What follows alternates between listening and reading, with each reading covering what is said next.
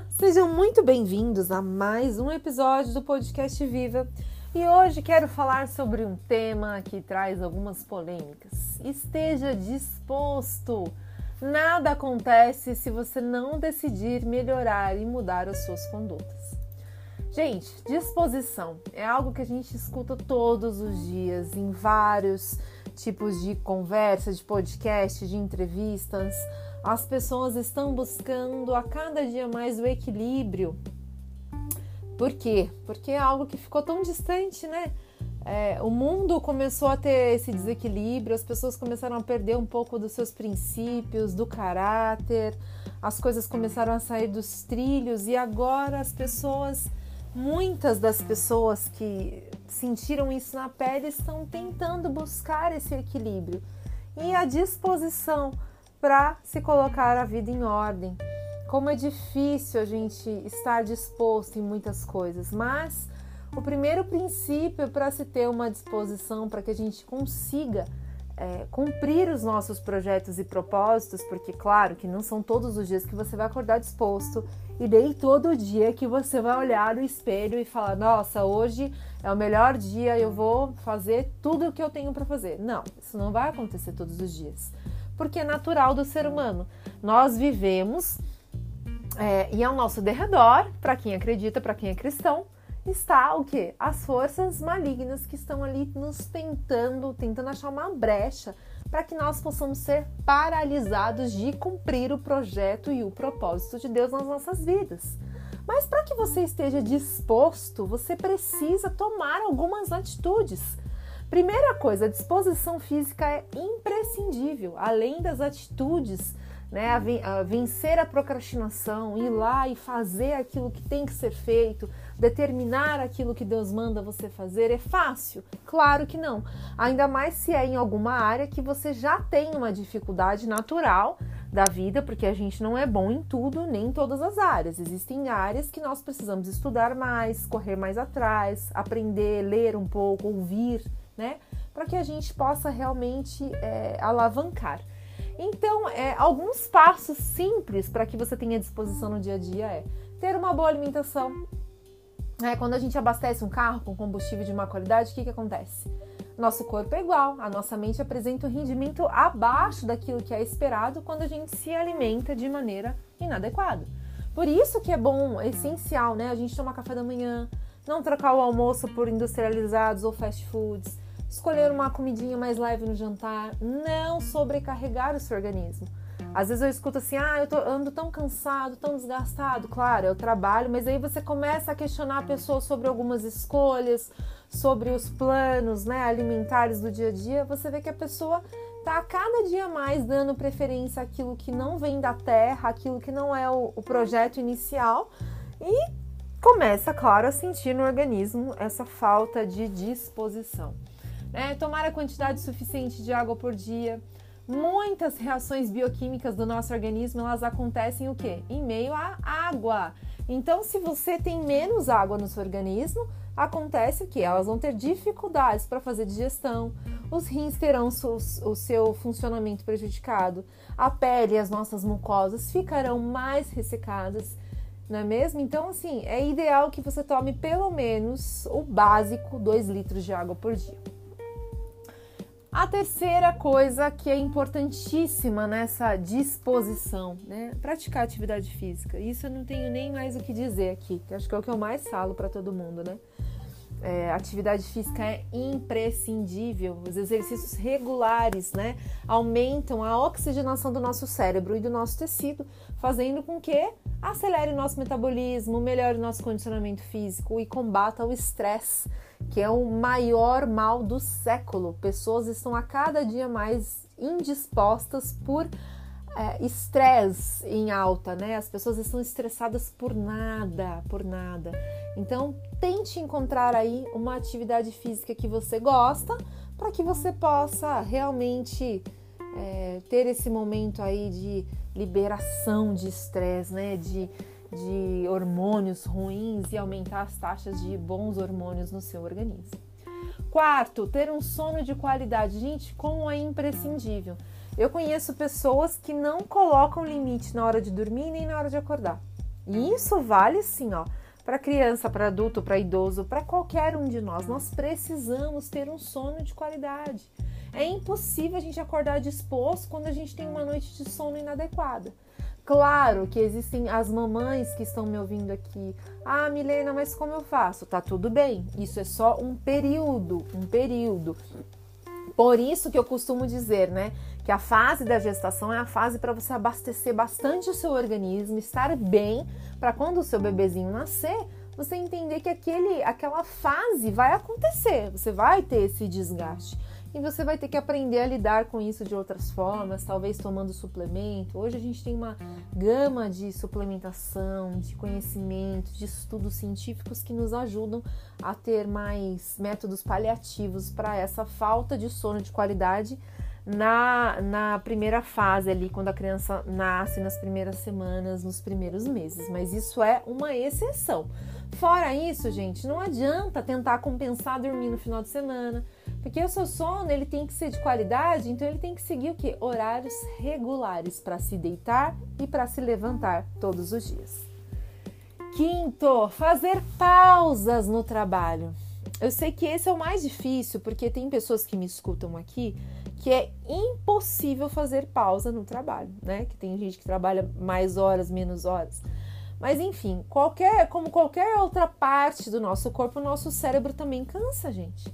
Depois de muito tempo praticando a mesma atividade, ele cansa. Então, dessa forma, não adianta a gente trabalhar sem parar, sem parar, sem parar, sem parar, não tendo aquela pausa para que o seu cérebro descanse e o seu rendimento volte a ficar estável. Porque pessoas que trabalham no ritmo frenético e também não têm um, um descanso cerebral, é inevitável que o seu rendimento vá cair, tá bom? Ter um planejamento diário das suas atividades. Olha aí a rotina. Uma rotina organizada. Organização, gente, traz otimização de tempo. É impossível você querer ter uma alimentação saudável, uma vida controlada, finanças estável, vida estável, se você não é uma pessoa planejada, se você não faz planejamento. É, tem tarefas que são é, pendentes, né, que ficam pendentes na nossa, no nosso dia a dia, que causam um desgaste mental muito grande, né? Porque o nosso cérebro ele fica em estado de alerta quando ele tem compromissos que não foram cumpridos. Vocês concordam comigo? Quem aí me escuta já, já passou por uma situação assim. Às vezes você tá deitada na sua cama e você fica assim, caramba, eu tenho que fazer tal coisa, eu não fiz. Aí você fica pensando naquilo. Você fica pensando, pensando, vem o que? Uma insônia, o desgaste emocional, o desgaste mental e você acaba ficando mais cansado do que deveria. Então, ter um planejamento diário com base nas suas prioridades, organize a sua agenda. Praticar um hobby e atividades de lazer. Isso eu não tenho nem o que dizer, né? Imprescindível para qualquer pessoa, qualquer família, qualquer criança.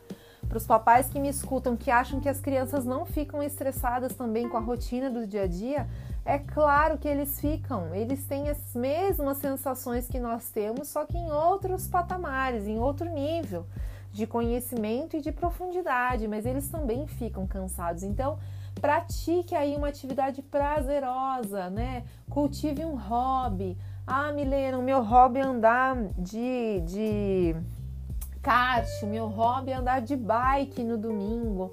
Enfim, pratique um hobby para que você possa ter infinitas possibilidades e ter uma, um final de semana, né, uma atividade de lazer que possa descansar o seu corpo e também a sua mente.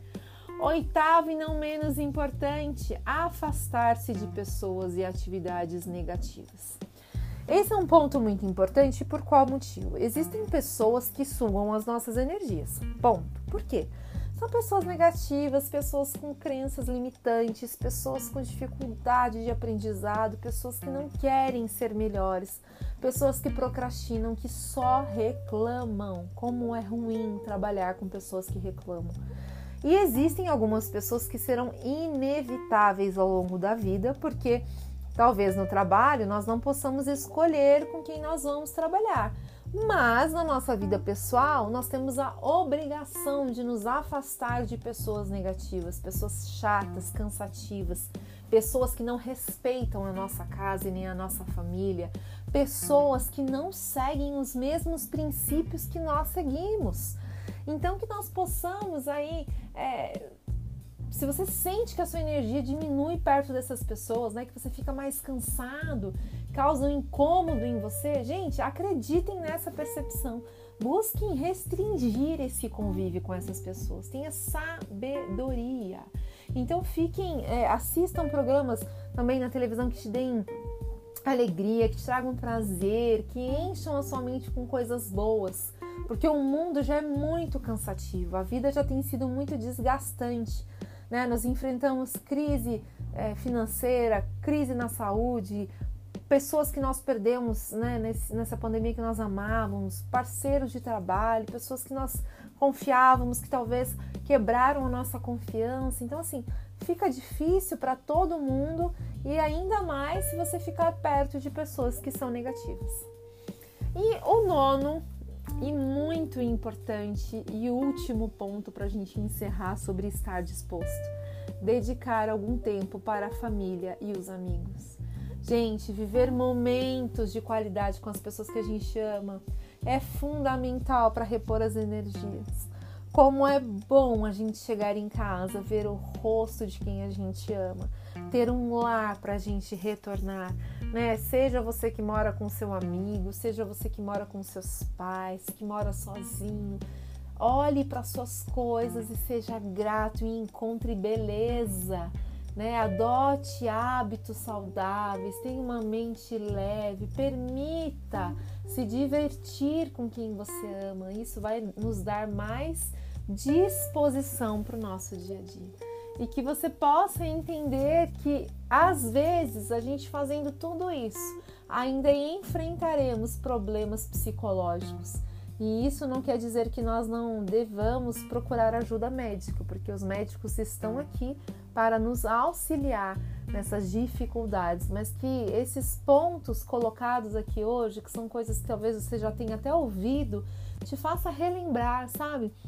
De alguns conceitos já aprendidos e esquecidos, talvez, e que você possa essa semana colocar em prática esses nove conceitozinhos básicos, simples mas que eu tenho certeza que vai te ajudar a ter uma vida mais disposta, a ter disposição até para tomar decisões e ter iniciativa para alguns novos projetos, porque a vida da gente é feita de fases, né?